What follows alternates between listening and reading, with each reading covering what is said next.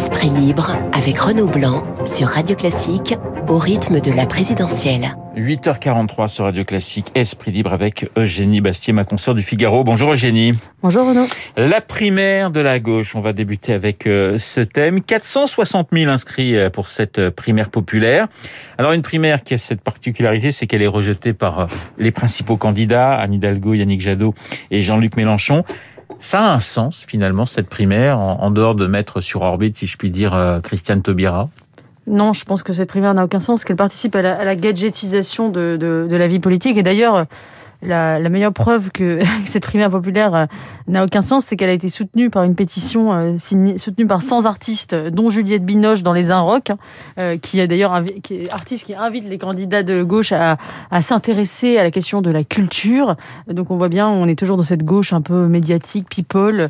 D'ailleurs, il y a, vous savez qu'il y a l'actrice euh, star de, de, la, de la série Baron Noir, euh, Anna Mouglalis, qui elle-même, euh, qui, qui, dans la série, en fait, vous savez, je sais pas si vous avez vu cette série. Oui, Baron elle est présidente de la République. Elle devient présidente de la République. Et dans la série Baron Noir, justement, c'est la gauche c'est une fiction. C'est la gauche qui parvient à s'unir grâce à une forme de primaire et choisir un candidat unique pour arriver euh, à l'Élysée. Et cette actrice a donc pris la parole pour dire voter à la primaire. Donc on a un mélange entre fiction et réalité, comme si la gauche d'ailleurs ne pouvait gagner que en fiction en France et pas en réalité. Je trouve que ça participe euh, à la gadgetisation euh, du, du débat politique et surtout le véritable problème de fond de cette primaire populaire, c'est qu'elle elle fait un mauvais diagnostic, puisqu'elle fait le diagnostic selon lequel le problème de la gauche serait la désunion. Or, ce n'est pas le problème de la gauche. Le problème de la gauche n'est pas la désunion. Le problème de la gauche, c'est qu'elle a perdu la bataille des idées et qu'elle n'a pas de projet euh, politique capable de séduire euh, une majorité de Français encore et encore moins les, les, classes populaires. Donc c'est ça, le, le, pour moi, le diagnostic n'est pas bon parce que quand on dit, euh, on se pose la question qui et pas la question quoi c'est-à-dire qui, euh, qui, quel candidat, la question de l'ego, de qui va représenter la gauche, et on se pose sur, ce que va représenter la gauche. Quand vous voyez que Christiane Taubira, qui est évidemment la chouchoute de cette primaire populaire, euh, ne peut pas répondre à des questions aussi essentielles que pour ou contre le passe vaccinal ou pour ou contre le nucléaire, on se dit qu'il y a un véritable problème de projet, qui n'est pas une question de personne. Et c'est ça, en fait, pour moi, qui est le, qui est, le, qui est le vice de cette primaire populaire. Euh, et celui qui doit se frotter les mains, c'est bien Jean-Luc Mélenchon, qui est donné aujourd'hui à 10% euh, dans, dans les sondages, comme en janvier 2017. Euh, et on se souvient, euh, je pense qu'il faut pas l'enterrer trop vite parce qu'il est, on, oublie peut-être un peu vite qu'il était à 20% au premier tour de la présidentielle en 2017. Et, euh, et je pense que c'est de ce côté, du côté de la France insoumise, qu'on peut avoir des surprises, pas du côté de cette primaire populaire. Alors, vous parliez de d'ego. Euh, il y a une petite musique depuis deux trois jours qui revient. Depuis deux jours, c'est c'est François Hollande avec euh, une déclaration assez étonnante devant des devant des lycéens en disant bah, qu'il était euh, qu'il était presque prêt à, revenir. Euh, vous avez le sentiment qu'il faisait de l'humour, l'ancien chef de l'État, ou qu'il faut le prendre au sérieux? Je pense que c'est une hypothèse que certains se posent, que certains proposent euh, à gauche, euh, notamment euh, derrière chez, les grands barons socialistes. Il est vrai que la candidature d'Anne Hidalgo est tellement catastrophique que le Parti communiste est passé devant elle, puisque Fabien Roussel est donné devant elle à 3 ou 4% alors qu'elle est à 2% ce qui n'est jamais, qui n'est jamais vu depuis les années 70. Euh, donc effectivement, euh, la candidature personne ne peut ne peut faire pire. Effectivement, la candidature de François Hollande peut euh, apparaître comme une porte de, de, de sortie. je crois que ce serait quand même aussi un aveu, un aveu d'échec et, et, de défaite que de ce serait une forme de retour à la case départ pour assurer peut-être la survie du Parti socialiste, mais certainement pas un, projet euh, crédible de renouveau de la gauche. Alors, on parlait des, des, des anciens présidents. Euh, Nicolas Sarkozy aussi avait fait le coup du, du, du retour après avoir euh, dit en 2012 que c'était c'était terminé. juste une question sur Nicolas Sarkozy. On en parlait avec avec avec Guillaume Tabar. on attend toujours finalement sa, sa son, son, son positionnement sur qui qui il va soutenir. C'est important pour Valérie Pécresse le soutien, le possible soutien de, Nicolas Sarkozy pour vous ou, pas? Parce que il y a eu des références euh, clairement à Sarkozy avec notamment le, le, Karcher. Bon, est-ce que l'ancien chef de l'État hésite aujourd'hui entre Macron et, Pécresse ou pour vous, bah non, les jeux sont faits, il soutiendra forcément quelqu'un de sa famille politique? Moi, je, pense que c'est essentiel pour euh, Valérie Pécresse, oui, qu'elle a besoin de, ce soutien de, de l'ancien chef de l'État, parce que euh, c'est précisément cet électorat-là qu'elle vise, qu'il avait séduit en, en, 2007 et qui, qui est cet électorat de droite qui, qui, qui assume d'être à droite mais qui n'est pas séduit par le par le par l'extrême droite, en tout cas par le, Rassemblement national ni Eric Zemmour. Donc je pense que oui, dans ce dans ce dans cette perspective-là, l'appui de Nicolas Sarkozy euh, sera sera essentiel. En tout cas, si Nicolas Sarkozy euh, euh, publiquement euh, affiche un soutien à Emmanuel Macron, ce serait une catastrophe pour Valérie Pécresse, c'est certain. Alors on passe à, à, la droite et même à l'extrême droite, hein, les ralliements chez, chez Zemmour, avec euh, Pelletier, avec Gilbert Collard. Là encore, est-ce que pour vous c'est anecdotique, c'est symbolique ou c'est plus que ça finalement, Eugénie?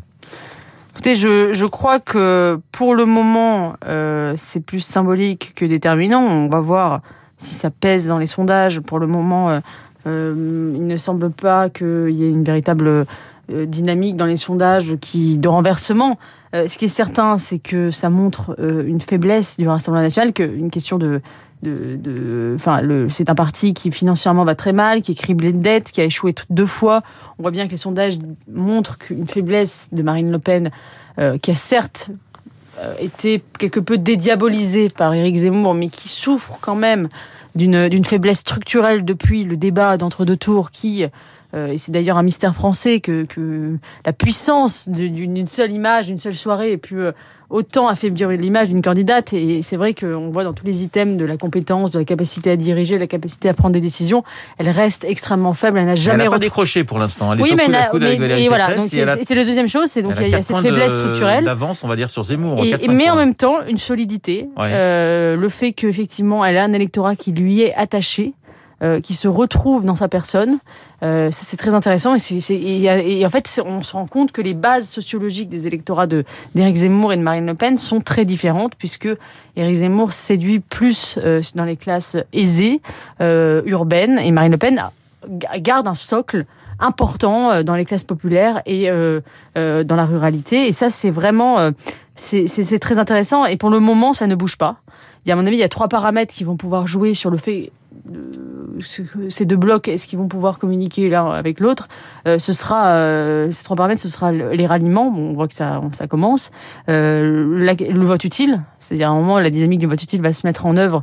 Est-ce qu'elle va jouer en faveur de Marine Le Pen ou en faveur d'Éric Zemmour? Ce sera force. Normalement, logiquement, ce sera celui qui sera le plus haut qui en bénéficiera. Bien sûr. Et la question, le la troisième paramètre, c'est la question des les débats, les débats en mars, les débats de premier tour de la présidentielle, où Éric Zemmour espère pouvoir jouer sa carte favorite, qui est celle effectivement de la maîtrise du débat, de la rhétorique, euh, qui peut euh, faire basculer euh, une partie de l'électorat qui, et on sait que c'est, je l'ai dit tout à l'heure, Marine Le Pen a eu une faiblesse fondatrice en, 2017 sur le débat, donc cette question peut jouer évidemment. Alors on va écouter Jérôme Rivière, un député français au Parlement européen. Il était un soutien de Marine Le Pen, mais il a rejoint le camp d'Éric Zemmour. Il était ce matin l'invité des RFI. On l'écoute. J'ai rejoint il y a un peu plus de cinq ans Marine Le Pen parce qu'elle était la seule à porter euh, le drapeau du camp national. La réalité, c'est qu'elle est en, incapacité de gagner une élection présidentielle parce que les élections régionales l'ont démontré. Éric Zemmour, lui, il veut, il peut, et ça représente une opportunité extraordinaire pour qu'on puisse ne pas voir la France euh, à laquelle les, les, les patriotes tiennent disparaître. Alors on va écouter euh, à présent Louis Alliot, il était chez nos confrères euh, d'RMC, le vice-président du Rassemblement euh, national et maire de Perpignan.